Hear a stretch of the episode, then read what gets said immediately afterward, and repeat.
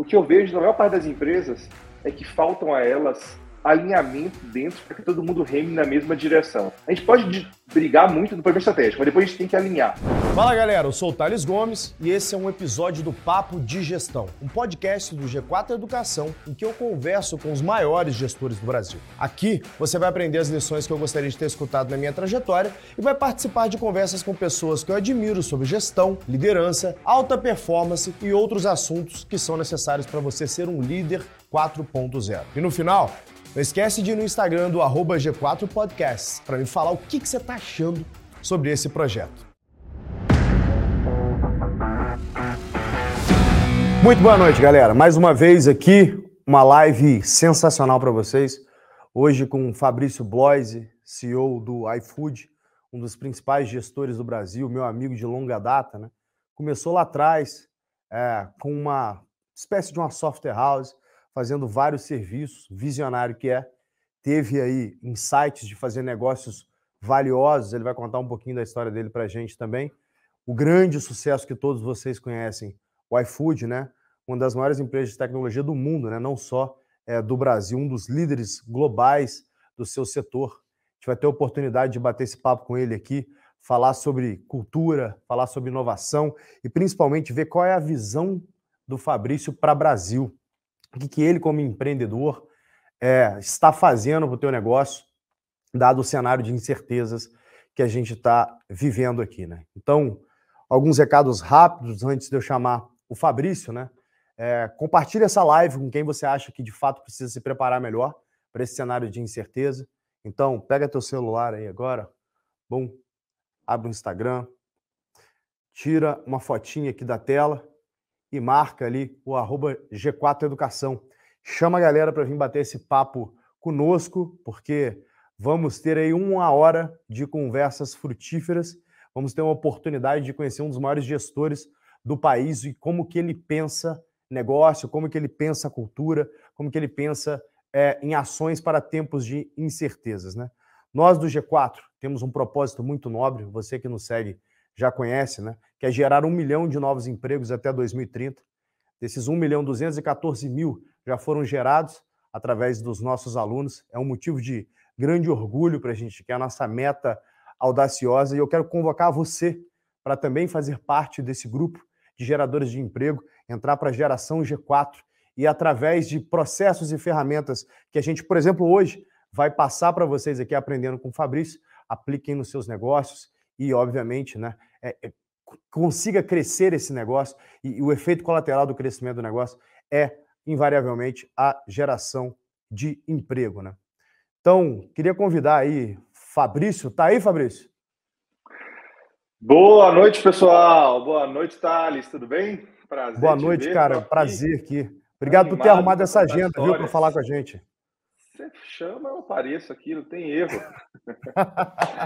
eu estava contando para a galera, Fabrício, aqui um pouco é, da sua história. Eu sei que você vai falar um pouco de cultura para a galera, só que antes queria que você tirasse aí cinco minutinhos só para dar um resumo, assim, quem que é o Fabrício Blois, né? Da onde que ele veio e antes do iFood, né? Porque a caminhada é longa, né, Fabrício? Quantos anos já empreendendo? Boa, tem uns 20 anos, 20 e poucos anos que eu fundei minha primeira empresa, que é a Móvel, né? Mas antes tinha outro nome. E, e, eu vou contar um pouquinho, eu preparei aqui uns 10 slides para mostrar para você, mas eu começo justamente contando um pouquinho da história, mas como você falou, tem um monte de tempo, um monte de gente pensa que é super comum eu ouvir assim, não, ele teve uma ideia, fez um app e, e o app está lá. E tem muitas histórias, muitos altos e baixos, e é sobre um pouquinho disso que eu vou contar, como já falei para o Thales, para mim cultura é o mais importante, as pessoas da empresa, disso eu vou contar um pouquinho para vocês como é que a gente vê isso no iFood. Antes de conversar, quero só dar parabéns aí para o Thales, estou sempre acompanhando aí pelas redes sociais a G4 Educação, adoro a meta grande aí de um milhão de empregos, adoro vocês sonhando grande com essa cultura de startup, de correr, de resolver. Então, prazer participar aqui um pouquinho. Prazer é nosso, Fabrício. Ah, o, está, o stage é seu. É, faça teu show aí, querido. Fala um pouco de cultura para gente. Boa, boa noite, pessoal. Tudo bem? Eu sou Fabrício, fundador da Mob, presidente do iFood. Obrigado, Thales, pelo convite. Eu vou contar um pouquinho sobre cultura aí, uns 15, 20 minutos, e depois eu vou chamar o Thales de volta aí para a gente fazer um bate-papo aí por um tempo. Espero que vocês gostem, se divirtam, aprendam um pouquinho. Se puder, ensinem para a gente também, mandem comentários aí, vai ser um bate-papo divertido. Produção, por favor, coloca aí o meu slide na tela. Ah, agora sim, vamos lá. Gente, é, eu quero falar um pouquinho sobre cultura de crescimento. A palavra cultura, para mim, é fundamental. Para mim, cultura e modelo de gestão é fundamental no que faz uma empresa crescer. De longe, não é a ideia, o fundador, é a cultura da empresa. E é impressionante como quase todo mundo coloca menos tempo e energia nisso do que eu considero uh, o ideal. É, mesmo empresa, hoje a gente tem 7 mil pessoas no total, centenas de milhares de parceiros, mas gastar realmente tempo com a cultura é o que faz a gente funcionar bem. Quero contar essa historinha um pouquinho para vocês, como o Thales perguntou de onde que a gente veio. Eu sou de Salvador, Bahia, espero que tenha algum baiano aí escutando também. Uh, na época do vestibular, eu decidi sair de Salvador, eu sou, sou apaixonado por tecnologia, queria estudar nas melhores faculdades do Brasil, decidi sair de Salvador para estudar no ITA e na Unicamp. Larguei lá o Farol da Barra, vim para a Unicamp, participei da incubadora de empresa júnior, que foi a Compec, a empresa júnior. E ao final da, da Unicamp, abri o que é o início da Móvel, junto com mais um sócio, abri a Compec. Ah, desculpe, a Móvel. É, o início era isso aí: 15 pessoas em uma casinha com três quartos, os monitores bem velhinhos aí, os celulares bem velhinhos, e um milhão de dificuldades que eu vou contar para vocês um pouco aqui. A empresa uh, começou bem pequenininha, sem dinheiro, sem uh, investidor, sem nada, e a gente demorou um tempão para começar a fazer coisa, a, dar certo e a crescer. Hoje, vários de vocês conhecem a Móvel. Ah, temos vários negócios, né? alguns deles, como por exemplo a Cintio, das principais empresas de mensagens do mundo, vale vários bilhões de dólares. A Simpla, espero que vocês conheçam, é a principal ferramenta de eventos do Brasil. A Aftervest tem 50 milhões de crianças, de jogadores por mês.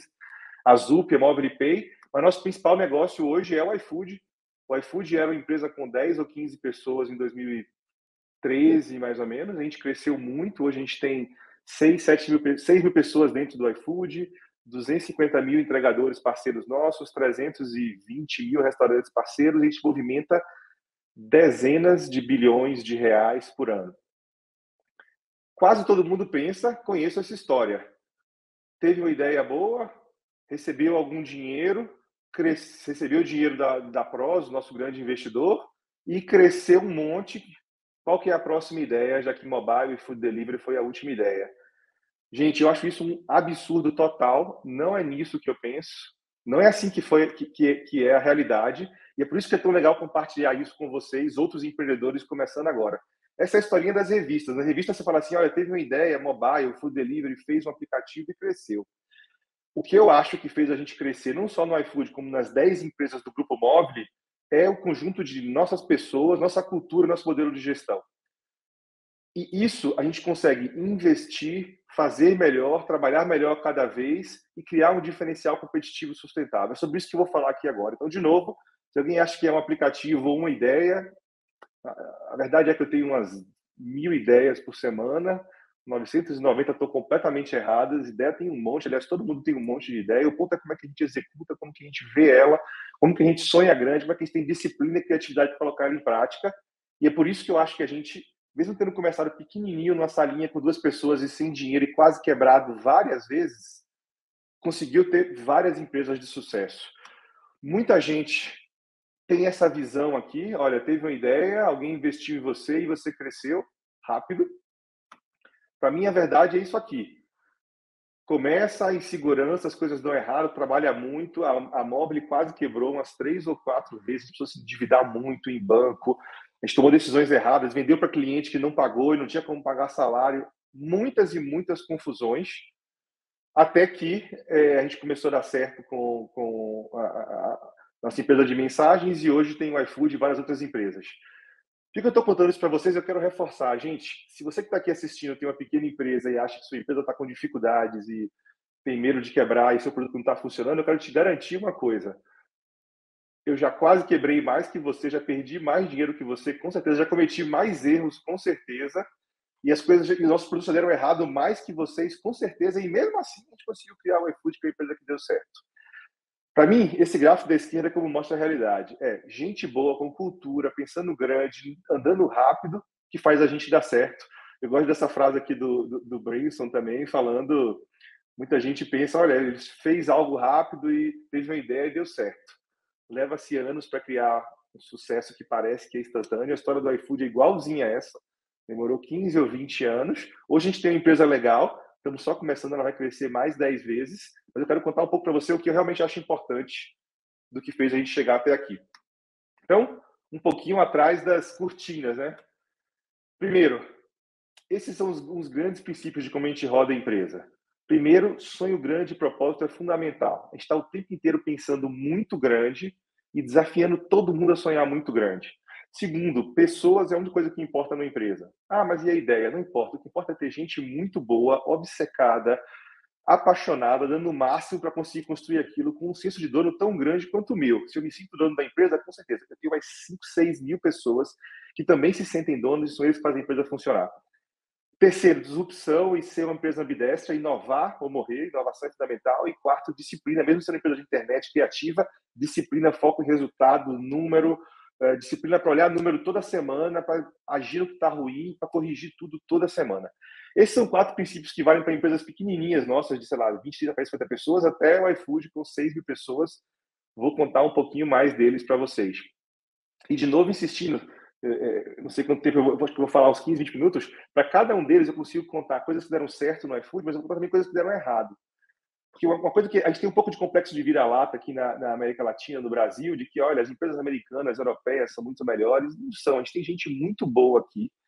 A gente consegue sim criar aqui empresas incríveis. Hoje eu acho que o iFood é uma das melhores empresas do mundo do seu segmento. Eu acho não, ele é uma das melhores empresas do seu segmento. E o que para mim o que levou a chegar lá é esse tipo de comportamento que a gente pode aprender e pode fazer melhor. Então espero que contribua um pouquinho para as histórias de vocês. Como eu falei, dar errado faz parte. Como que a gente encara o desafio e a jornada é o que faz a diferença. Indo para frente, primeiro, sonho grande e propósito.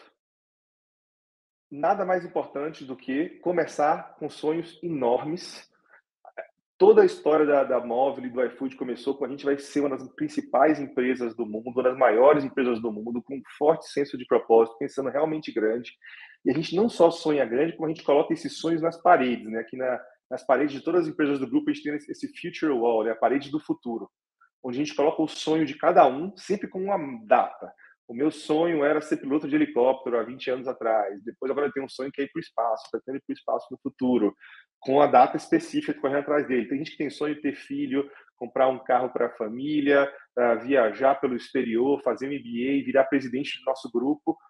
Mas a gente tem uma cultura de sonhar muito grande e ter coragem de colocar essa, esse sonho na parede e desafiar todo o grupo para dizer: eu acredito nesse sonho, estou correndo atrás dele e eu vou sonhar grande também junto. Não é só o sonho do Fabrício, é o sonho de todo mundo. Quando a gente está falando de sonhos realmente grandes e ambiciosos, está falando de gente que é apaixonada pelo que faz. Isso faz toda a diferença. Você tem uma equipe que é realmente apaixonada pelo que faz, que diz: Eu amo o que eu estou fazendo, eu amo meus colegas de trabalho, eu acho eles muito bons e melhores do que eu. É esse tipo de gente que faz a empresa dar certo e crescer mais. E é assim no iFood, tá? Eu realmente busco que meus diretores, vice-presidentes sejam melhores do que eu e faço o trabalho deles melhores do que eu faço. Esse é meu trabalho, ser substituído por gente muito bom que sonha junto comigo. No iFood, nosso sonho grande é alimentar o futuro do mundo, que é um sonho grande ao mesmo tempo um propósito, né? Alimentar, entregar comida barata, boa, de qualidade, momentos especiais. A gente também fala de alimentar o futuro, que significa educação, que significa meio ambiente, inclusão, que significa contribuir através de tecnologia e inovação para o futuro e do mundo, pensando grande com impacto no ambiente realmente diferenciado que a gente seja uma referência de impacto ambiental no mundo. A gente tem 6 mil pessoas realmente apaixonadas pela ideia de que a gente vai transformar o mundo alimentando não só com comida, mas também o futuro do mundo. Esse tipo de sonho grande faz a diferença. Eu quero contar uma história pequena e rápida para vocês. Na minha tese de mestrado, eu falava sobre isso. Empresas que têm coragem de colocar um sonho muito grande e colocar ele por todas as paredes e reafirmar eles o tempo inteiro, crescem mais do que empresas que não fazem isso. Porque as empresas que fazem, tem coragem primeiro para colocar e, e, dá medo, tá? Quando você coloca um sonho realmente grande, nosso sonho atual é ser uma empresa uma das maiores do mundo, com impacto em SG, o maior do mundo. Quando você coloca esse sonho realmente grande na parede, você fica com um pouco de receio. Será que eu vou conseguir? Estou inseguro? Vai dar ou não vai dar? Quando você supera isso e o seu time passa a acreditar naquilo, essa empresa passa a andar mais e a entregar mais. posso te garantir, com 20 anos de experiência na Móvel e no iFood, que porque a gente está o tempo inteiro com a barra muito alta e sonhando muito grande, a gente entrega e cresce mais. Isso serve para todo mundo? Não. É super comum, às vezes, alguém dizer: não, minha, minha meta esse ano é crescer 10%, minha meta esse ano é ficar flat, porque é ficar sem crescer por causa do tamanho, porque o mercado está em crise. Veja, nossa empresa não é para todo mundo. Nem todo mundo quer realmente sonhar grande, se comporta como dono empurra a empresa para ser, ser, muito maior. A gente sonha realmente grande, a gente também alinha as, as pessoas que você precisa com o, o, o, o mindset que você precisa para fazer a empresa crescer. Então, eu te garanto que você tem um sonho realmente agressivo, provavelmente maior do que você está pensando agora, colocar em todos os lugares, desafiar e conquistar o seu time para sonhar com ele faz muita diferença. Falei demais aqui no sonho grande, mas vamos lá, porque eu quero falar só uns 15, 20 minutos. Segundo, a única coisa que importa são pessoas. O resto é frescura. O resto é bobagem. Quando a gente está tá, tá, tá apresentando, às vezes, o iFood, as pessoas falam: não, vocês estão crescendo bem por causa da ideia, por causa do investidor, porque vocês levantaram dinheiro. Tudo isso não é relevante. O que é relevante mesmo é as pessoas que fazem o iFood funcionar. E eu tenho gente realmente boa. Eu realmente acho que eu tenho, sei lá, nove vice-presidentes. Todos eles executam o que eles estão fazendo melhor do que eu. Esse é meu trabalho. Um sonho grande e ter gente que faz a diferença, que se comporta como dono, que anda rápido, que tem um valor do empreendedorismo, de que ele quer fazer a diferença. Óbvio que essas pessoas, a gente também tem que remunerar elas através de stock options, dar é, é, é, possibilidade delas terem muito retorno com a empresa, mas são essas vice-presidentes que fazem o iFood funcionar hoje, não sou eu. Eu dou umas palestras de vez em quando, falo algumas coisinhas, mas são eles que fazem a empresa funcionar. E eles têm diretores melhores que eles, que são muito apaixonados pelo que a gente está construindo. Eu quero reforçar para vocês, o que faz a diferença na empresa é ter gente que você fala, eles são muito bons, e se essa empresa acabar, se fosse para outro lugar, eu precisava dessa mesma pessoa porque ele é muito bom. Quase todo mundo, quando eu falo isso, fala: Ah, eu faço isso lá. Deixa eu dar, falar a verdade para vocês. Vocês estão um pouco mentindo para vocês mesmos. Especialmente no Brasil, onde a gente é muito político sempre. A gente sempre fala que pessoas é a coisa mais importante, mas a gente não gasta tempo suficiente contratando. Contrata, abriu, contrata um, em vez de contratar a pessoa mais qualificada, com mais potencial que você conseguiu encontrar. Dois, a gente, quando dá errado, a gente não tira as pessoas daquele lugar. Passa três anos pensando se vai tirar ou não é preciso que a gente tenha disciplina de dizer essa pessoa está funcionando aqui, essa pessoa não está funcionando aqui. Três, a gente não investe em desenvolvimento suficiente. As pessoas, é necessário que a empresa invista muito em desenvolvimento. Em treinamento, a gente manda no iFood pessoas para treinar no melhor lugar do mundo. Você pode dizer, ah, eu não, posso, eu não tenho dinheiro para fazer isso. Está tudo disponível na internet hoje. A gente tem treinamento da melhor faculdade do Brasil, da melhor faculdade do mundo, de Harvard, de Stanford, da faculdade da China, estão todos na internet tem a gente que tem sede por estudar, aprender e se desenvolver. Se desenvolver é fundamental. Eu estudo muito o tempo inteiro. Eu acabei de voltar de três meses em Harvard, agora um mês atrás. Você pode pensar, ah, mas eu não tenho dinheiro para isso. Tem os mesmos cursos de Harvard disponíveis na internet. Tem sim, corra atrás. É, estudo muito em Stanford. Fiz um mestrado na GV que foi fundamental para mim. Leio um, dois, três livros por mês é eu estar tá sempre me desenvolvendo que faz tá, a empresa poder continuar crescendo. Só que não importa o Fabrício, importa as seis pessoas do iFood. A gente tem muitos programas de dizer desenvolva as pessoas, busque pessoas apaixonadas, com grande potencial, que querem correr atrás e invista nas pessoas. Portanto, tem espaço para contratar melhor, tem espaço para dar feedbacks negativos e para tirar a pessoa do lugar quando não está funcionando bem, e tem espaço para desenvolver mais. E nos três áreas eu vejo a maior parte das empresas falando que investe em pessoas, mas não, não investindo o suficiente nessas três áreas. Como eu falei, né, contratar as melhores pessoas e empoderar elas, tá? A pior coisa é você querer contratar a gente e você ser o manda-chuva que manda em tudo e todo mundo te obedece. Se você tem uma empresa, você que está me assistindo e todo mundo te obedece cegamente, tem uma coisa errada ou com você ou com sua empresa ou com seu pessoal, tá? No iFood, o negócio é, é, empoderar. Meu trabalho não é decidir por ele, meu trabalho não é fazer eu mesmo, meu trabalho não é que eu tome decisões. Meu trabalho é ter gente muito boa e ter uma direção boa. Óbvio que quando está muito ruim, uma, duas áreas, eu vou me meter mais e vou tentar aumentar a barra dizendo dá para fazer mais. Mas o meu trabalho é ter gente boa o suficiente, empoderada para se sentir tão dona que é ela que faz a diferença. Isso que está escrito aqui, que o Jobs fala, é o que a gente faz. Busco gente muito boa, e dou muito poder e energia para ela. É normal no iFood você desafiar o seu chefe. Aliás, a gente costuma falar, não acredite no seu chefe. Desafie o seu chefe, diga não para ele, mas explique o porquê, mostre onde você aprendeu isso, mostre por que você pensa isso, organize suas ideias, vá lá e convença. vamos fugir, fugir de uma empresa hierárquica que só o chefe fala e uma empresa onde o trabalho do chefe é colocar gente muito boa empoderar eles e desafiar eles. Ao mesmo tempo, o outro lado da moeda é, vou falar mais rápido aqui para falar dentro do meu tempo, o outro lado da moeda é encarar os fatos brutais. O que a gente chama de encarar os fatos brutais? Eu coloco gente muito boa, eu empodero elas muito, mas a gente é sempre. É, é eu gosto muito do Ray Dalio, ele fala muito em, em, radical candor, né, em transparência radical. Quando tá ruim, a gente fala tá ruim. As áreas que não estão entregando, toda empresa sabe que não está entregando. As metas não cumpridas, todas as empresas sabem as metas não cumpridas. Então, ao mesmo tempo, coloque gente muito boa, que tenha potencial, que consiga aprender e crescer, mas ao mesmo tempo dê transparência total, dizendo isso está bom, isso está ruim. Se tiver bom, mais espaço para você. Se tiver ruim, vamos mudar o time que cuida disso, porque é com transparência e com oportunidade clara de crescer que a gente tem gente muito boa, motivada para fazer a diferença. Terceiro ponto dos meus quatro, quatro dicas do iFood. Terceiro ponto.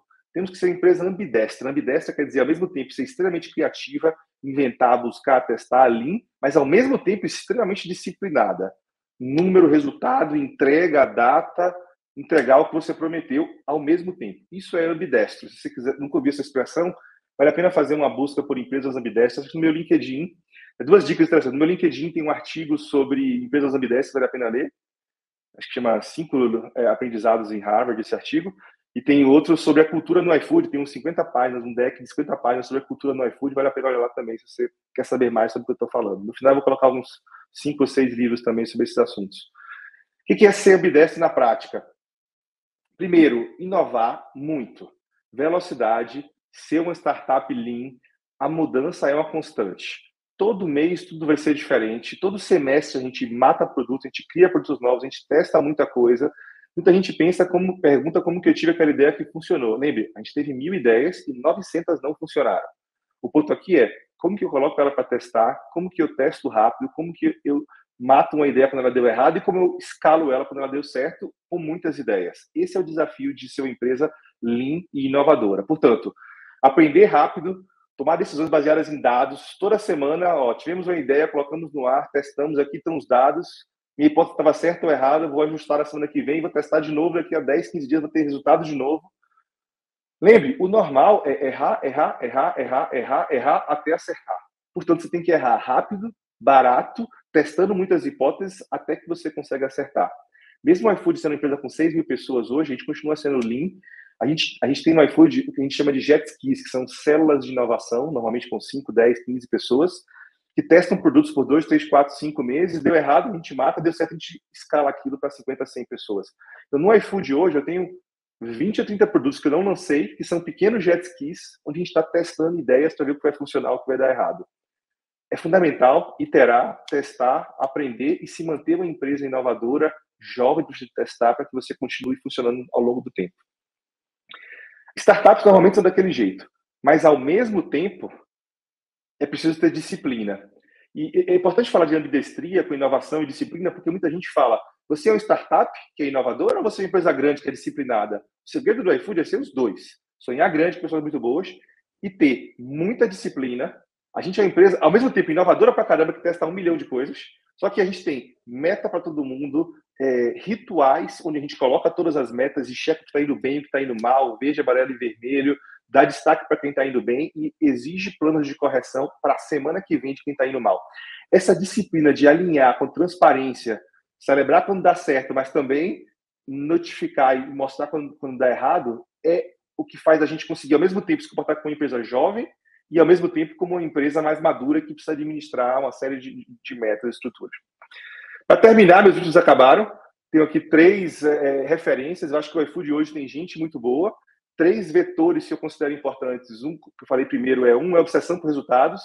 Dois, com pessoas ambidestras. Dois livros referências para mim são A Regra e Não Regras, do, do Netflix. Adoro esse livro. Ele fala sobre um, um ambiente onde as pessoas são empoderadas ao limite. O iFood é muito parecido com isso. Vale a pena ler esse livro se você quer falar sobre pessoas.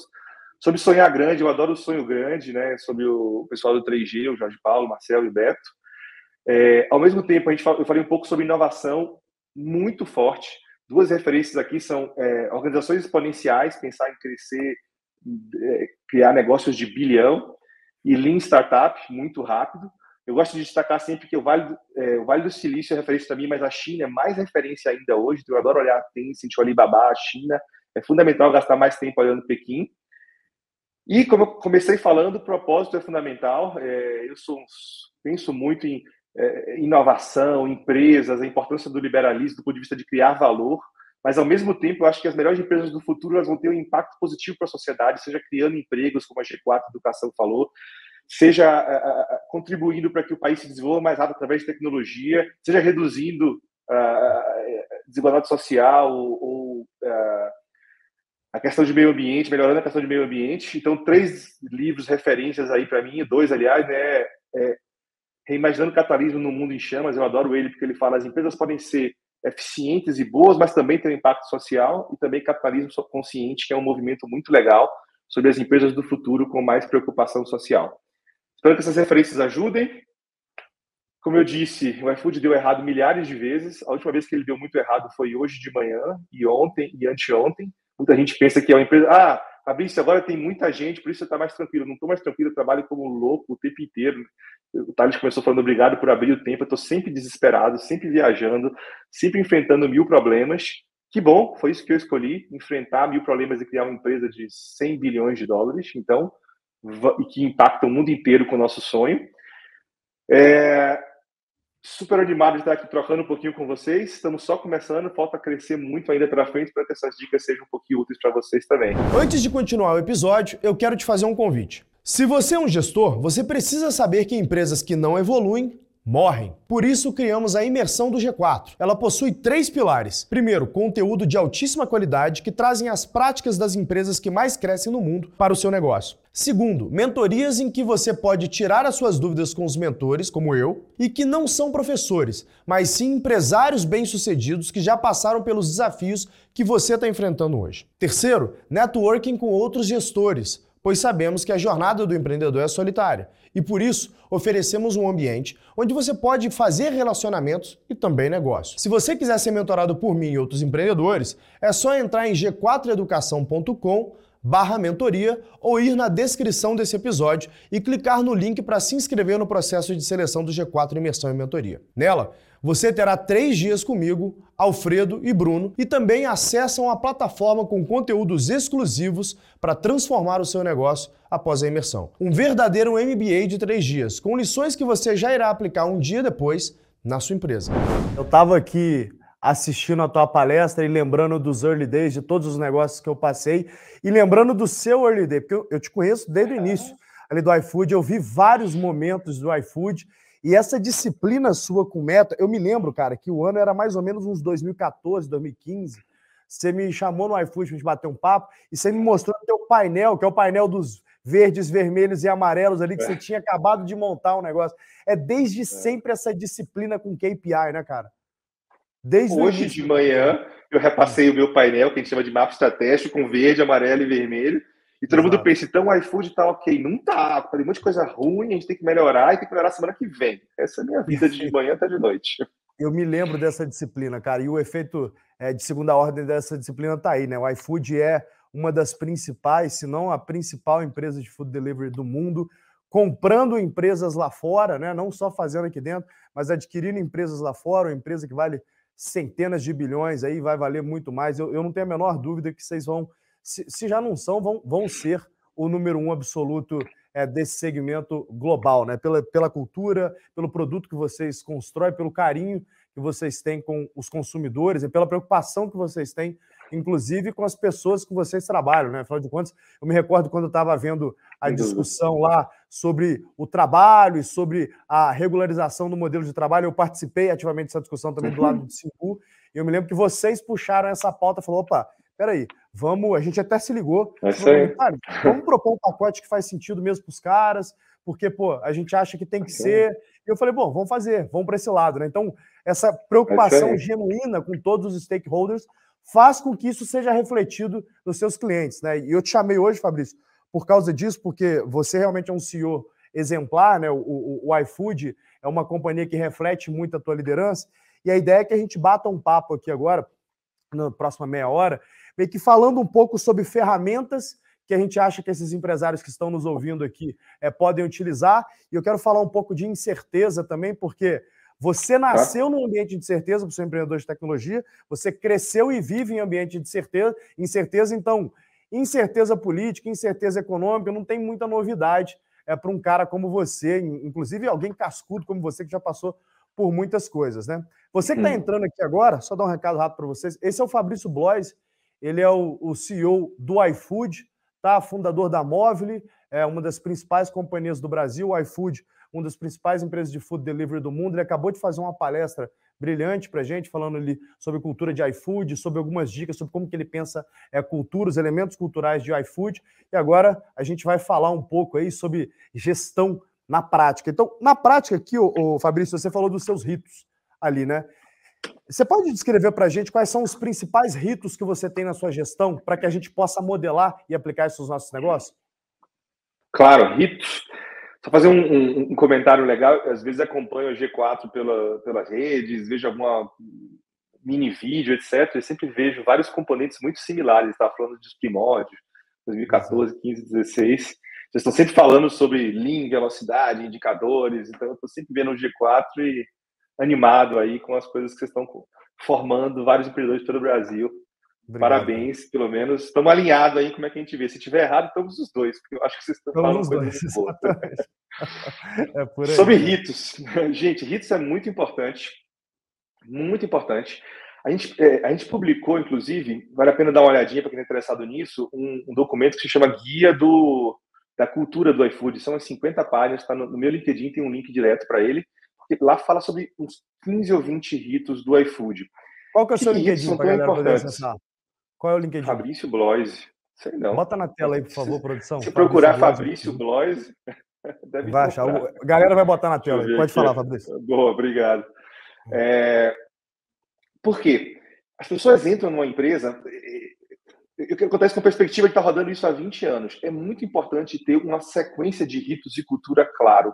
Porque a pessoa entra na empresa, ela não sabe muito bem como atuar. Você pode querer ensinar para ela como atuar, fazendo manuais de procedimentos bem grandes que digam, olha, faça isso, depois isso, depois isso. E é assim que as empresas sempre fizeram. Só que esses manuais, eles ficam velhos em seis meses. Não adianta você ter 200 páginas explicando para vocês trabalharem. Porque você tem que ficar editando eles o tempo inteiro, senão você não é rápido o suficiente. Dez vezes melhor é usar a cultura para modelar o comportamento na empresa. E a cultura se modela através de vários ritos e valores.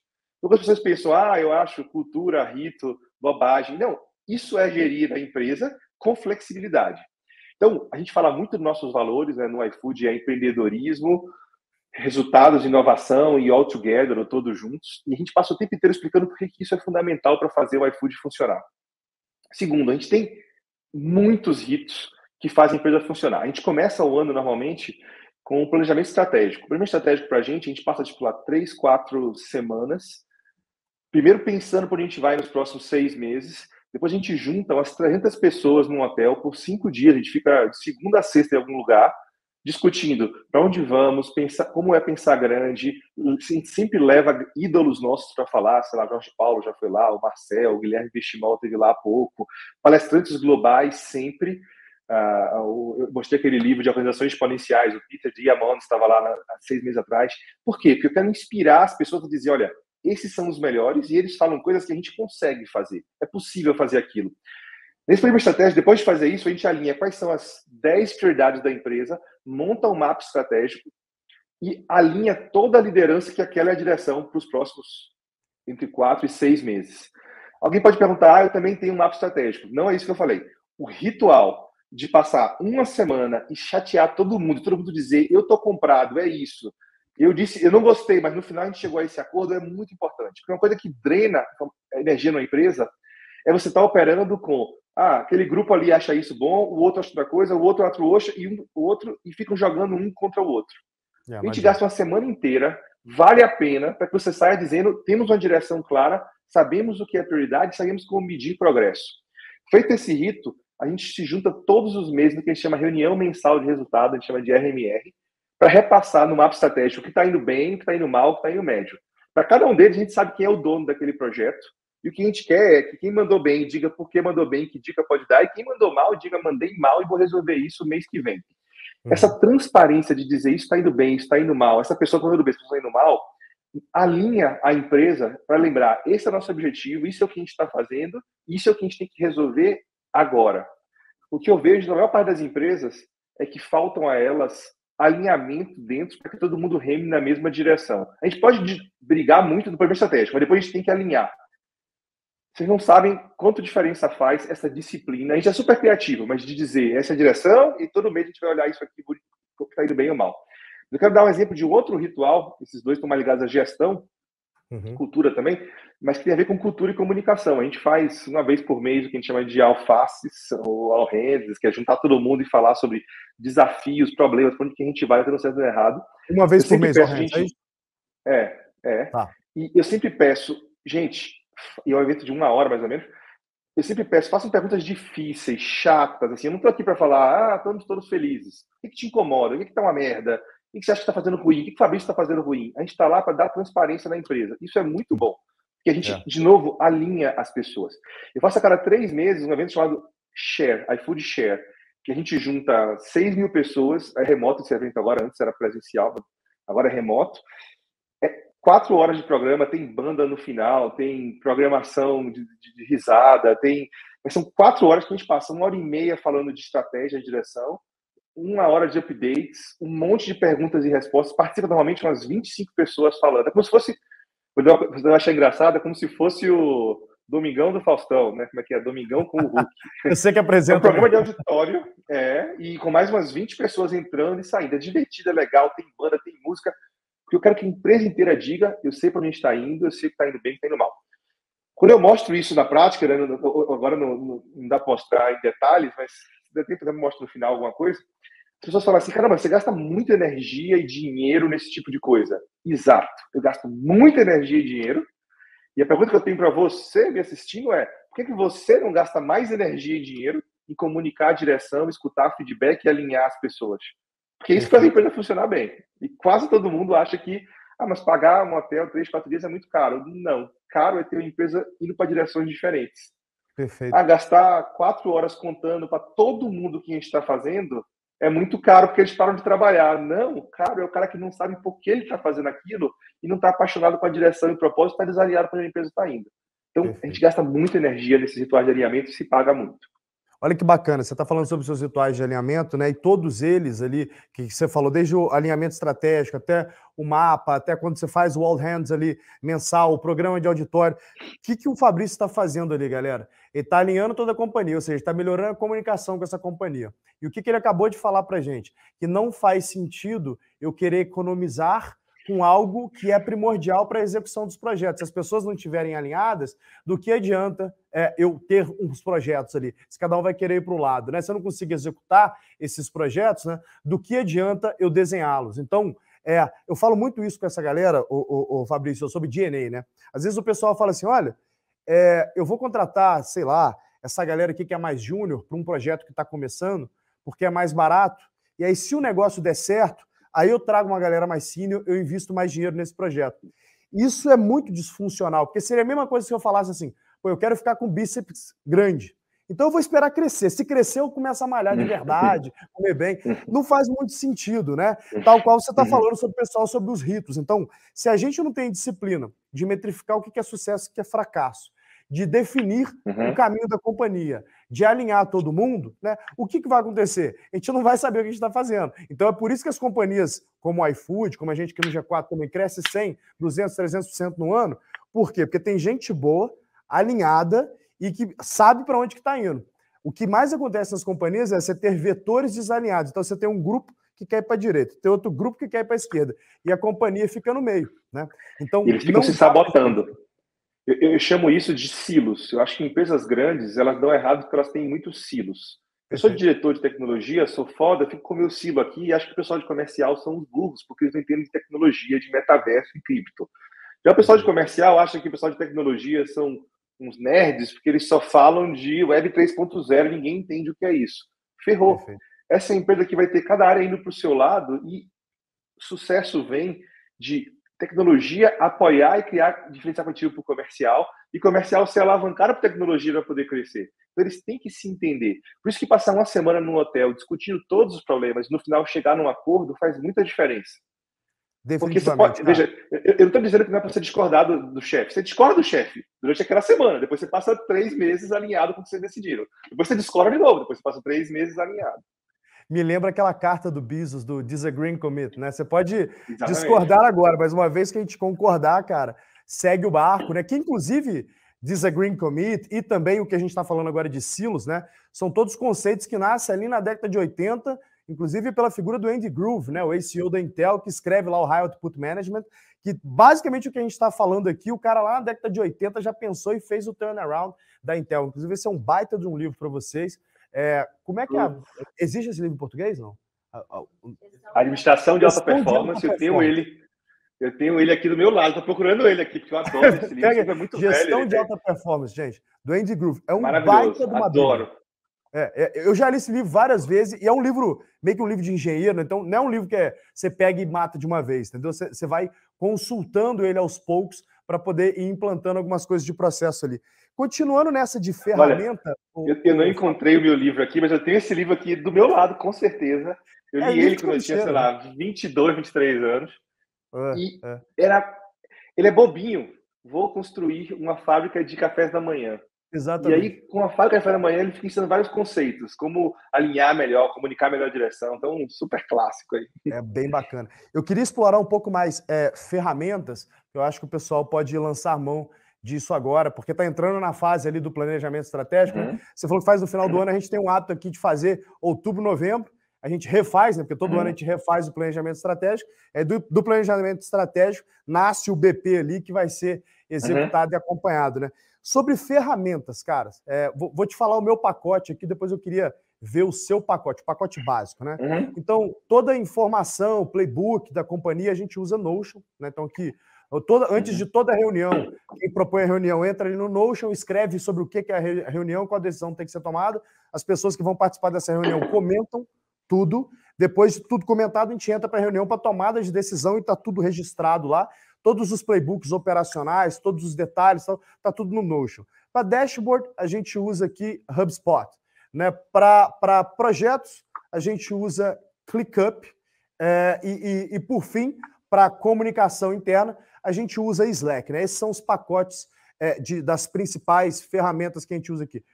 No seu lado aí, é, no iFood, cara, qual que é o seu principal pacote aí para playbook, para projetos, para comunicação? Adorei as dicas aí.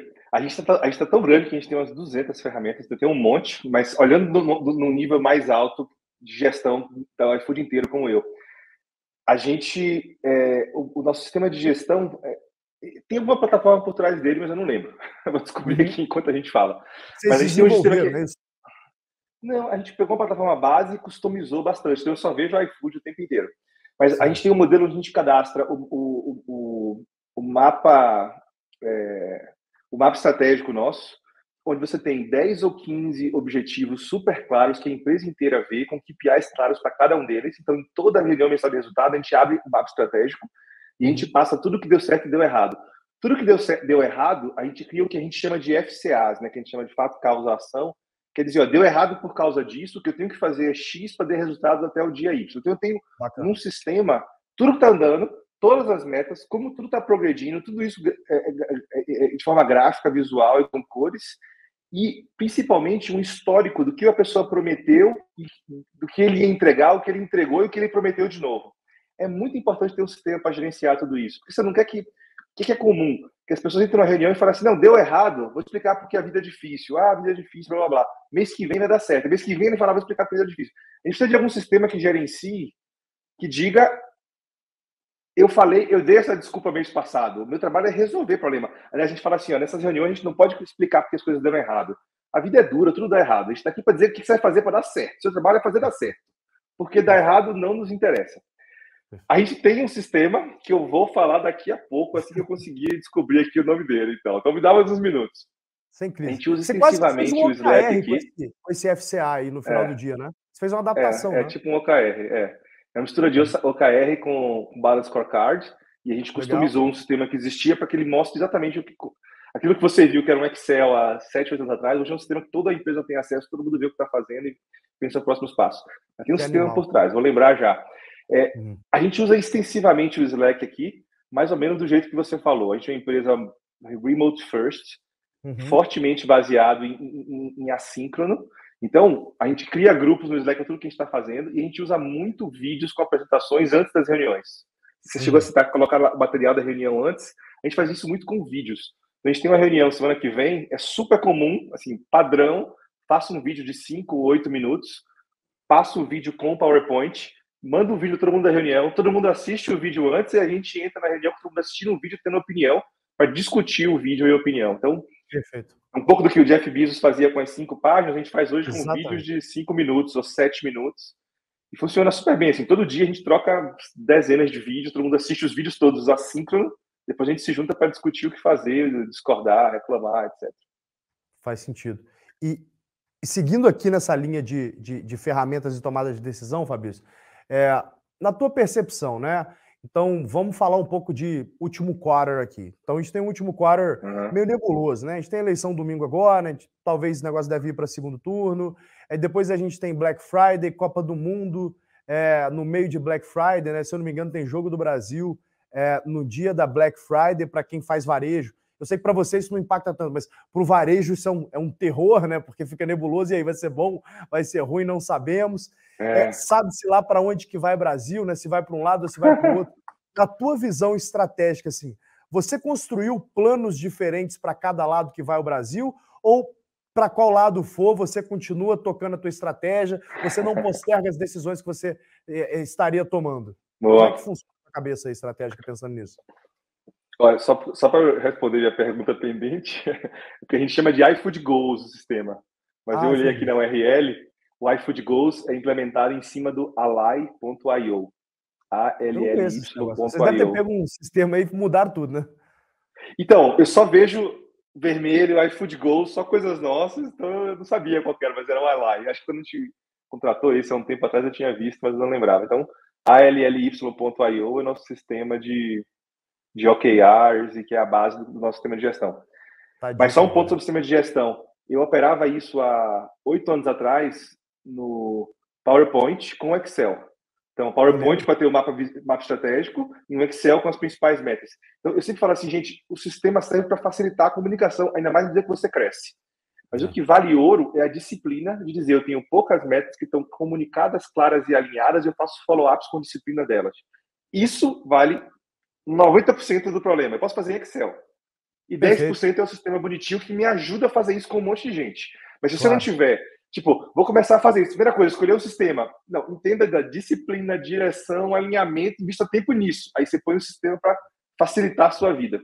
São estágios de maturidade, né? Em, em, qualquer coisa, né, Fabrício? Em operação, a gente está falando aí de, de hum. sistema de métodos, qualquer coisa. Pô, vou começar a operar alguma coisa ali, eu vou testar alguma coisa. Cara, testa no WhatsApp, testa o mais simples possível.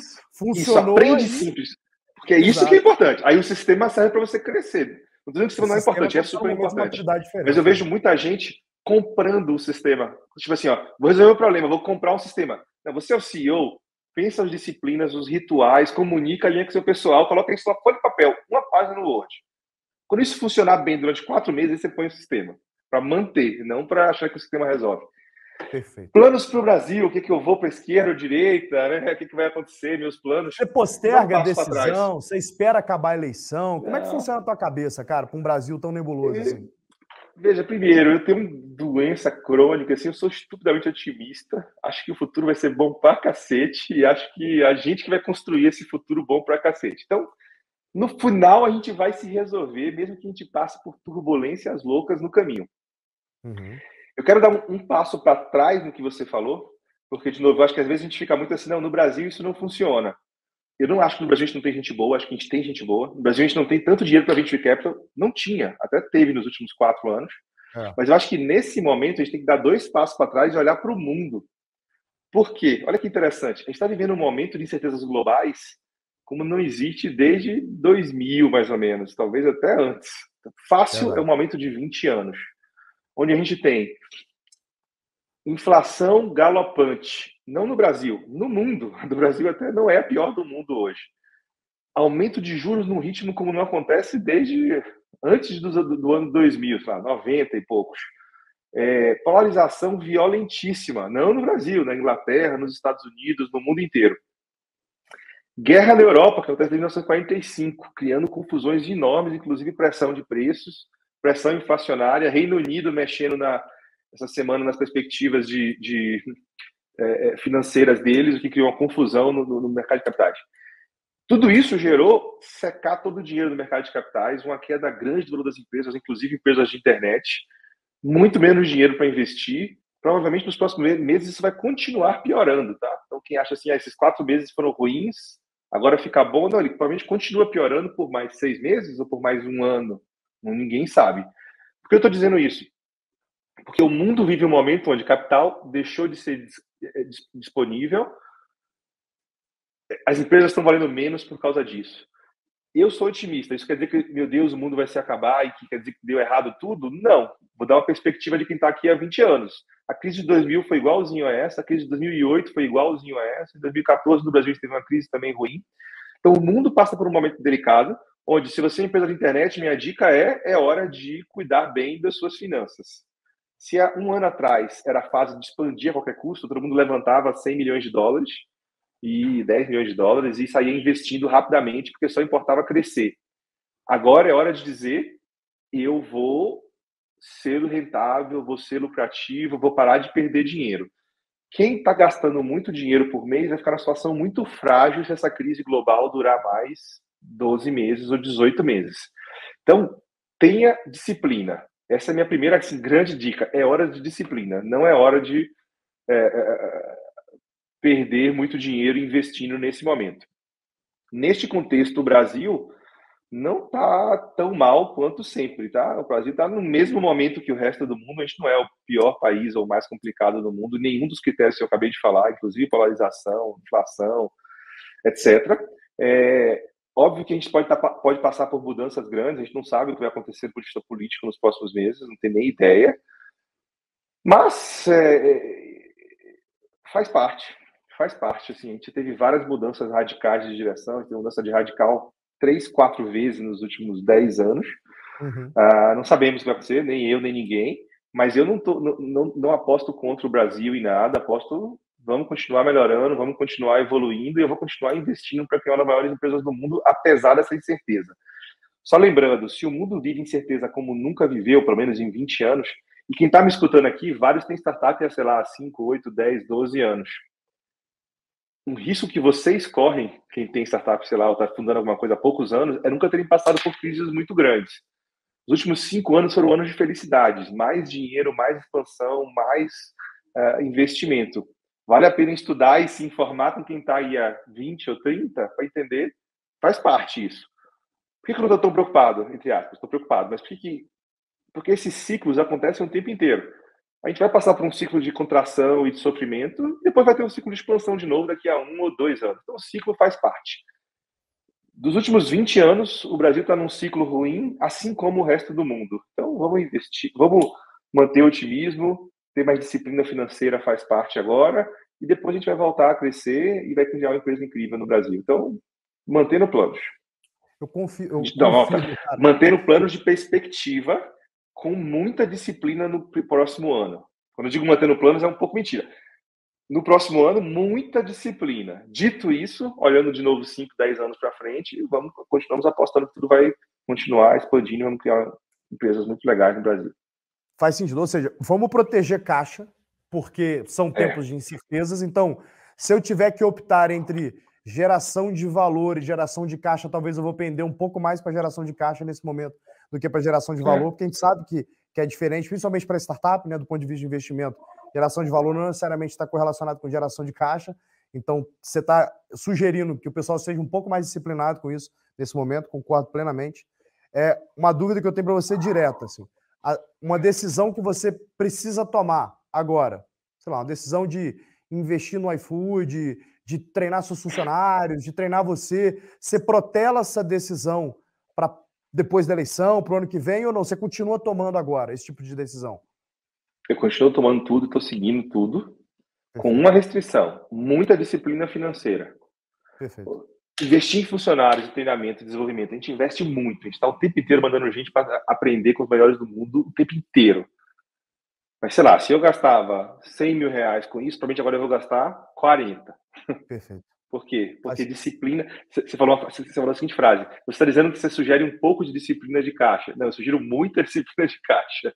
Então, se eu gastava 100, eu vou gastar 40. Vou gastar zero? Não. Vou gastar Perfeito. 40 e vou priorizar mais as pessoas que vão receber esse tipo de incentivo, porque o mundo exige isso.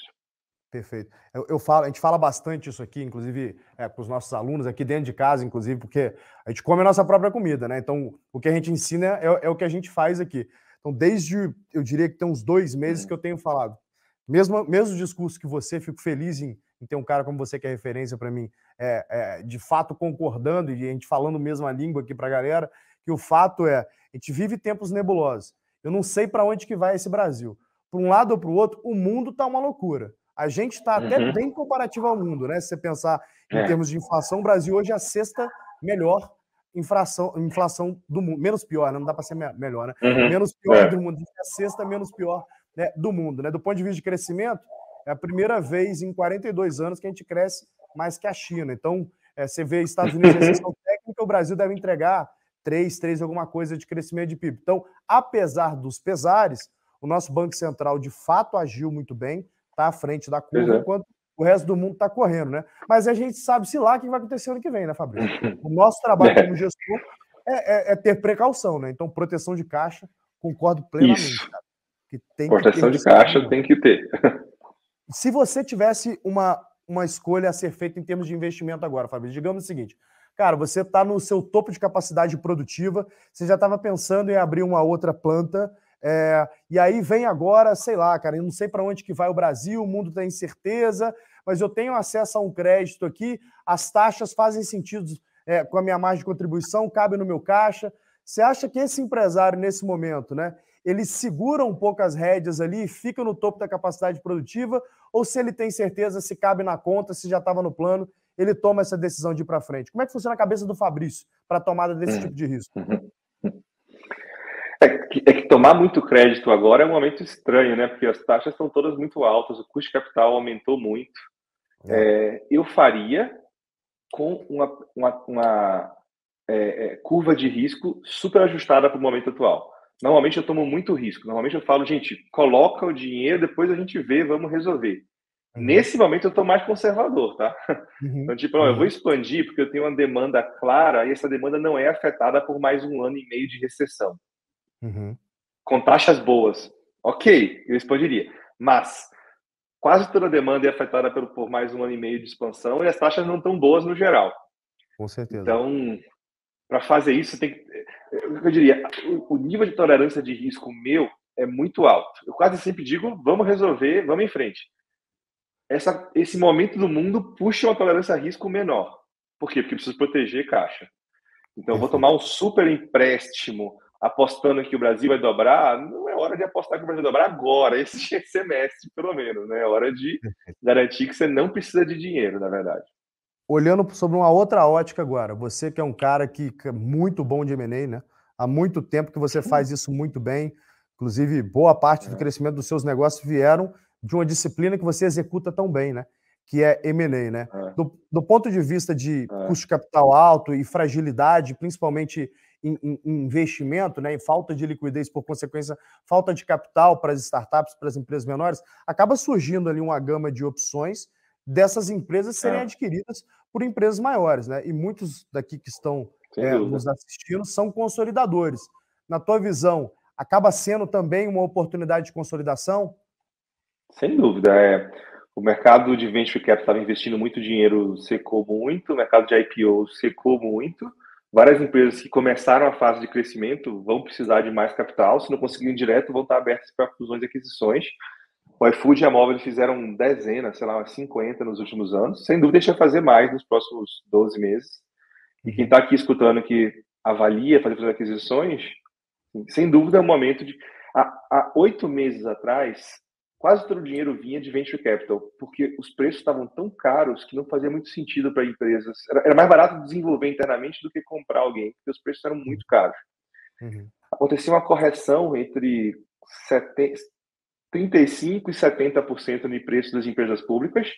O que é esperado é que isso tende a se refletir no mundo privado, não refletiu ainda. Uhum. Traduzindo em miúdos, que eu acabei de falar, é que a tendência do preço de empresa privada tende a cair nos próximos 10, 6 a 12 meses. O que, sem dúvida, faz com que as empresas tendam a investir mais. É, tendendo seja, crescendo ao longo do tempo. É. Teremos uma Black Friday aí para a turma do M&A, né? Que está querendo consolidar. Eu não quis e, falar e, isso, mas é por aí. Fabrício, ainda falando um pouco do tema de M&A, né? Então, quando você está analisando as sinergias ali, você, a tua cabeça hoje como consolidador, o M&A é uma ferramenta apenas de consolidação ou não? Tem acqui-hiring no meio? Como é que funciona a tua estratégia de M&A para análise de sinergia, cara? A gente faz muitos M&As com objetivos completamente diferentes, o que o, e o tipo de empresa que a gente compra é diferente, o formato de transação é diferente. Então, um caminho é simplesmente consolidação. Eu já tenho algo que é grande, vou comprar algo para complementar aquela oferta que eu já tenho. Nesse contexto, se o que eu já tenho é muito bom, provavelmente eu vou manter a marca original, os sistemas originais. Uhum. Mas existem outros tipos de M&A, por exemplo, ligados à inovação. A gente faz muito M&A ligado à inovação, onde normalmente, em vez de eu comprar a empresa inteira, o que eu quero fazer é investir 20%, 25%. Eu quero empoderar aquele time. Eu faço questão que o fundador continue com não só mais dinheiro, como com acesso ao ecossistema da móvel do iFood para que ele possa andar mais rápido. Uhum. A gente faz isso quando a gente quer testar um novo mercado, aprender sobre um novo mercado, testar uma nova tecnologia. E eu estou destacando isso porque são mindsets muito diferentes. Não é um tipo de M&A. Tem o M&A consolidação, que é um caminho, e depois tem outro M&A que é exploração, inovação. Você está investindo para inovar. E aí lembre, tem que ser minoritário, tem que ser empoderando o fundador para ter mais poder ainda, mas dar acesso a ele aos meus recursos para que ele possa crescer mais rápido. Se você não fizer isso, você tende a asfixiar aquela empresa pequena com a estrutura da empresa grande e matar a inovação, que é exatamente o seu objetivo. Então é importante olhar para a com cabeças diferentes dependendo de qual é o seu objetivo. E a gente Bom. faz os dois com frequência e com dependendo do, do que a gente precisa de qual mercado. Duas dúvidas acerca disso aí, para a gente exaurir esse assunto, tá? É, primeira dúvida, acerca da sinergia. Você falou, eu então invisto uma participação minoritária na companhia e dou acesso aos meus recursos, meus recursos, né? Esses recursos são basicamente que é gente, é software, é infraestrutura, porque digamos que você falou, vou dou acesso aos recursos que é vai ter time, vai ter time de tech, né? Que é o que, é o que mais pesa na, geralmente na folha aí de, de startup, é DNA de tech. Eventualmente você fala, vou te dar recursos aí, vou te dar time de tech para que vocês consigam desenvolver tua tecnologia e testar essas hipóteses para mim. Mas eventualmente isso não faria com que ele entrasse dentro ali é, do teu do teu mundo, entrasse dentro da tua atmosfera e trouxesse esse efeito de sufocamento que você falou. Como é que funciona essa sinergia então é. com os minoritários que você investe? Então, primeiro, é, você falou, você falou de, de, aspectos muito, como é eu diria, quase físicos, palpáveis, é gente, é dinheiro, não é isso que é o mais importante para mim. O que eu vou falar agora não é, não é consenso, tá? Samir, o que é genial que a gente faz? É capacidade de inovação, é cultura, é modelo de gestão, é capacidade de fazer M&As, de, de, de andar e pensar a estratégia de consolidação de investimento. É capacidade de, é, de finanças ou de organizar como que a gente capacidade de inovação e de cultura de gestão é muito importante. Em tecnologia, não é gente, é capacidade de escalar muito, por exemplo, de operar um ambiente que faz, a gente faz no iFood centenas de vendas por segundo, que é um ambiente muito, a gente tem milhares de servidores rodando em paralelo.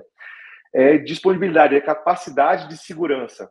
Você vê que meus ativos mais importantes, eles não são o dinheiro ou os seres humanos, as pessoas, assim, o headcount eles são as capacidades que eu tenho, capacidade de marketing. O iFood faz marketing em televisão, no YouTube, no Facebook, no Instagram. Fazer tudo isso é muito difícil.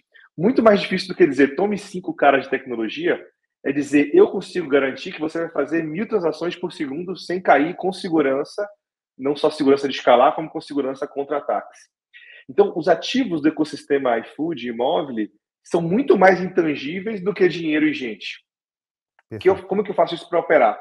Primeiro, eu normalmente abro para as pessoas o que a gente faz muito bom: cultura, gestão, pessoas, gestão de pessoas, não só uma pessoa em si, é, é, tecnologia mobile, tecnologia distribuída, tecnologia em nuvem, tecnologia de marketing, capacidade de M&A. E eu alinho com o fundador o que, que qual que é o, o que mais alavanca o crescimento dele.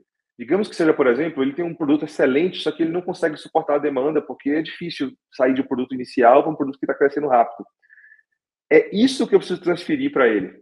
Em outro caso, vai ser, olha, eu tenho aqui um negócio ótimo, mas eu preciso inovar mais rápido para testar algumas coisas. Então, o que eu preciso transferir são as pessoas boas de jet skis para ele. Eu, eu tento não forçar, é assim que eu opero, e sim alinhar com ele quais são os fatores críticos de sucesso e dar acesso a ele a pessoas muito boas. Como que eu transfiro? Em vez de dizer siga esses procedimentos, tome uma pessoa ótima, tome um outro grupo de quatro pessoas ótimas, não é nem contratar, tá? É tome a capacidade de contratar e você faz isso lá e não aqui dentro. Porque imagina, a gente tem 6 mil pessoas. Um grupo pequeno para mim hoje tem 15 pessoas. Pequeno, assim, tipo, você vai fazer um teste, 15 ou 20 pessoas. Então, eu não posso rodar coisas no startup que tem 50 ou 100 pessoas. Eu preciso uhum. ensinar, eu preciso permitir que ela aprenda, para que ela faça isso mais barato e mais rápido que eu. Faz sentido. E uma segunda dúvida que eu tinha acerca disso é sobre o modelo que você está fazendo aí de investimento minoritário. Então, digamos, você comprou 20%, mas eu imagino que você coloca uma call para comprar a totalidade, ou no mínimo um right of first refusal, para que você possa é. eventualmente adquirir essa companhia depois, né? A gente faz sempre algum modelo que permita a gente continuar investindo depois. E aí tem 10 formatos diferentes. Pode ser Não. comprar um pouco mais, pode ser comprar tudo, mas dar liquidez para os fundadores, que é uma coisa boa. Então tem vários modelos, mas assim, a gente quer continuar investindo se der certo. O, o que eu não faço é restringir nada para a empresa, mesmo eu tendo 20%. Eu tenho 20%, tem acesso a tudo. Mas o que eu quero em troca é eu poder continuar investindo, se funcionar. Não porque eu dei sorte de investir neles, mas porque normalmente, porque eu investi e dei acesso a tudo, ele cresce mais rápido e tem mais chance de ter sucesso. E aí eu pretendo investir mais. Faz sentido. E acerca disso, né? Você coloca um cap nos valuations de, que eventualmente você investiria. Então você fala, ó, vai ter um múltiplo de receita que eu vou te investir, tem um cap futuro, porque senão é, é meio que injusto com o iFood, né? Porque você dá todo o recurso pro cara. Aí você investe ele, tá fazendo um milhão por ano, daqui a pouco ele tá fazendo 50. Aí você paga esse premium por ter crescido, cria até um efeito de desincentivo para você ajudá-lo, né? Como é que você faz esse, esse, esse, mecanismo de preço? Tem todos os modelos. Tem modelo onde a gente tem cap, tem modelo onde a gente não tem cap também. Mas tem, uhum. eu lembro de transações claramente que a gente fez com cap, tipo, ó, eu tô comprando por 10, só que o que quer que eu for investir vai valer no máximo 100, por exemplo. É 10 vezes mais.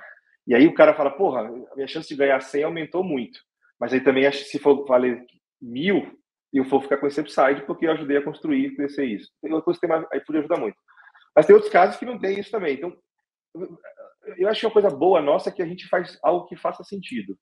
Se não fizer sentido, a gente vai dizer para ele, não faz sentido nenhum que você está falando. E também não fazemos. Mas a gente não tem assim, ó, esse é o jeito nosso de fazer. A gente busca algo que faça sentido para os dois. E, e, aí vou te dizer uma coisa que eu acho mais importante do que dizer qual é o modelo nosso. Tem que hum. fazer sentido para os dois. Se eu trago, se você é sócio de alguém novo, sei lá, alguém novo que tem uma empresa nova, o sócio tem que estar agregando muito, eles têm que ser muito bons, a gente tem que gostar, ter uma visão compartilhada. Eu não quero sacanear eles de jeito nenhum. O objetivo não é sacanear. O objetivo é os dois crescerem juntos. A gente vai buscar algo que faça sentido. Perfeito. Mentalidade expansionista, né? Mentalidade de, abundância. Isso, é, isso. se reflete Vamos fazer crescer. Vida. Exatamente, vamos fazer crescer. Ah, mas o cara vai ganhar mais. Ah, que bom, parabéns, ganhar mais é bom. Deixa as pessoas ganharem mais e serem felizes. Se ele entregar muito e construir algo muito bom, se não entregar, não vai ganhar nada. Então, Perfeito. isso é empreendedorismo. Cara, eu sou empreendedor, eu não, eu não sou contra as pessoas darem certo. É claro. Se trabalhar muito e gerar algo de muito valor. Então, eu, eu, e tem a ver com um pouco meu para a empresa. Eu quase nunca tô, assim, eu não entro no negócio assim, vou para que eu ganhe mais. Vamos triplicar o tamanho e ver se todo mundo ganha mais? Perfeito, perfeito. Gente, eu estou falando com o Fabrício Blois, ele é o CEO é, do iFood, né, um dos principais líderes empresariais do país. iFood, uma das maiores empresas de food delivery do mundo, mais de 6 mil é, funcionários, aí, centenas de milhões aí por mês, se não mais, sei lá, depois o Fabrício me lembra qual que é o valor que eles transacionam, são bilhões aí por ano que eles transacionam. Está dando uma aula. Dezenas de bilhões por ano. Dezenas de bilhões, aí tá aí. É, são, pô, falou sobre planejamento estratégico, falou sobre M&A, falou sobre pessoas. É, a gente do G4, a gente preparou para vocês uma plataforma gratuita por onde vocês podem é, acessar aí nesse QR Code na tela. É, coloca o celular aí, vocês vão acessar essa plataforma, aí vai ter um assessment. Com base nesse assessment, você vai responder umas perguntas, a gente vai falar quais são os gaps de aprendizagens seu e quais são os gaps da tua companhia. Então a gente vai sugerir uma trilha individualizada de desenvolvimento para você e para sua companhia gratuitamente, tal qual a gente fez na, ali durante a pandemia. A gente entende que a gente está vivendo tempos turbulentos agora. Estamos mais uma vez aí ajudando vocês. É, por quê? Porque a gente quer, assim como o Fabrício, eu quero que você se dê bem. Quero que todo mundo se dê bem. Quanto mais gente se dê bem no Brasil, melhor para o G4, melhor para o iFood, todo mundo sai ganhando. E Fabrício, é, trazendo aqui agora esse ponto de sociedade, né? Como que funciona essa política é, de trazer sócios para dentro do iFood? Você tem um, uma regra do tipo, ó, ficou um ano aqui, elegi você sócio, e aí eu tenho uma política de stock option que funciona mais ou menos assim, ou não é individual, cada um trabalha de uma forma? Eu tenho muito orgulho de que, com os stock options que eu criei há uns 10 anos atrás na Móvel, umas 200, 150 pessoas receberam stock options e vários ganharam muitos milhões de reais, dezenas de milhões de reais em alguns centenas casos. de milhões de reais. Teve gente que ganhou, chegou a centenas de milhões de reais, exatamente. exatamente. De 1 a 150 milhões de reais. Eu tenho muito orgulho porque o modelo de stock options há 10 anos no Brasil era tipo muita descrença. As pessoas pensavam assim: ah, isso não funciona aqui, eu só penso em salário. Eu pensava o contrário: se você é muito bom, você tem que ter um parte da empresa. E tipo assim, ah, ele é bonzinho porque ganhou 10 milhões? Não, foi o cara que trabalhou para fazer o dinheiro. Então, que bom, tem que ganhar mesmo um monte. Perfeito. Isso na Move, tá? No iFood, a gente está indo uma etapa acima. Hoje eu tenho mais de mil pessoas no iFood com Stock Options. Acho que a gente tem umas 1.100 pessoas. O que eu acho muito legal, assim, 1.100 pessoas com Stock Options é, é, é, um tamanho que já faz diferença muito grande. Então, é, como a gente é uma empresa maior hoje, a gente tem vários formatos para isso. A pessoa, a pessoa tem que ser bem avaliada na avaliação de desempenho. O líder dela tem que concordar, se meter para algum outro grupo que vai dizer, olha, esse é um dos melhores da empresa. Mas você vê, é numa escala grande, não é melhor da empresa, tipo assim, os 10 melhores. A gente, dá, dá, cada rodada dá para 150 pessoas. E eu tenho certeza que vários deles vão ganhar um monte de dinheiro, algumas centenas de milhares de reais, outros dezenas de milhões de reais. E é justo. Por quê? Porque a gente está criando uma empresa incrível, quem faz esse trabalho são as pessoas que fazem o iFood funcionar. Perfeito. A gente cara. acredita muito em stock options.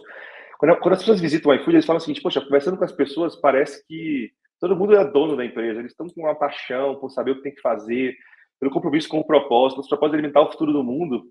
Às vezes, é, você citou, Thales, da, da, de que a gente propôs, de fato, que com os entregadores, a gente criasse uma legislação nova que permite a gente pagar mais benefícios sociais para os entregadores. A gente acredita muito em propósito e a gente se comporta muito como dono. A gente está aqui para criar um negócio que faça diferença para o Brasil mesmo. Parte disso também é dar stock options e o cara também ser beneficiado como dono. E é isso que faz o iFood funcionar. Definitivamente, cara. É melhor ser dono do rabo da baleia do que do peixe beta inteiro, né? E essa, é, mais uma vez, mentalidade de abundância. Então, quando você fala, pô, tem mais de mil pessoas com stock options aqui, mentalidade de abundância. Quando você propõe ali uma, uma, uma portaria para poder dar mais benefícios sociais para os entregadores, mentalidade de abundância, né? Isso aí é fruto de uma ambição de construir algo grande, fazer diferença, mas nunca com ganância, o que é muito admirável, né? Eu que te conheço na física, eu sei que você é essa pessoa. E aí, caminhando para o final aqui, Fabrício, eu queria deixar aí é, uma pergunta para você, para você deixar um pouco de lição para gente, né? O, o, tem muito jovem que nos assiste também, né? Aquele cara que está pensando em empreender, que está no emprego dele, está pensando em abrir o negócio dele. O que você deixa de, de, de dica para essa pessoa que está começando a se enveredar nesse caminho aí que você já está mais de 20 anos? Acredite, paixão primeiro. Se o único negócio é ganhar dinheiro, será que você vai conseguir aguentar anos de altos e baixos e confusões e, e Brasil que dá errado e mundo que dá errado? Acho difícil. Mas se você tiver muita paixão, se você gostar do sonho, a mensagem a você é: dá para fazer, dá para construir coisas incríveis com altíssimo impacto, dá para ter construído as principais empresas do Brasil ou do mundo. Eu queria lembrar que eu mostrei aquela primeira foto quando eu comecei a apresentação. A gente começou na empresa júnior, eu tinha zero de dinheiro, tinha um computador usado que eu tinha em casa, eu e um sócio fomos para uma salinha que a gente recebeu da prefeitura por seis meses de graça e começou uma operação que hoje é o iFood, a Mobile, com a gente tem 45 milhões de clientes só no iFood, mas 200 milhões de clientes da Move. É possível começar pequeno e construir coisas grandes. Com muita paixão, muito estudo, então eu estou o tempo inteiro estudando, melhorando, aprendendo, descobrindo coisas novas, lendo, tentando ser melhor a cada dia, se cercando de gente muito boa, com muita resiliência, como eu falei no início, Dar errado faz parte, tem que dar errado muito. E para quem tem essa dúvida, para mim as coisas continuam dando errado muito todos os dias, tá? A gente fala assim, agora a empresa é grande, está mais calmo. Não, não estou mais calmo. Tudo dá errado muito todos os dias. Resiliência para dizer, mas eu acredito no meu sonho, acredito na minha paixão do que eu estou fazendo, sei o impacto que a gente vai ter, vou dormir e acordar amanhã com mais energia para fazer melhor e vou resolver esse problema amanhã. Então acredite, sonhe grande, busque pessoas muito boas para estar perto de você, estude muito e vamos transformar a tecnologia da inovação o Brasil num país melhor, criando muito valor para o Brasil e distribuindo cada vez, de forma cada vez mais justa. Precisamos de você sonhando, acreditando e correndo atrás para construir algo muito maior que o iFood. Aproveita faz duas coisas aí, ó. Pega seu telefone, abre o iFood, pede um negócio para comer agora, pô. Para agradecer por essa, por essa aula que o Fabrício deu pra gente. Muito obrigado. Estou contando com vocês. Faz um pedido, pede um iFood, fazendo, iFood. É, pede um iFood. Valeu, ali, Thales. E seu Instagram, Prazer cara, qual que é pra galera te seguir?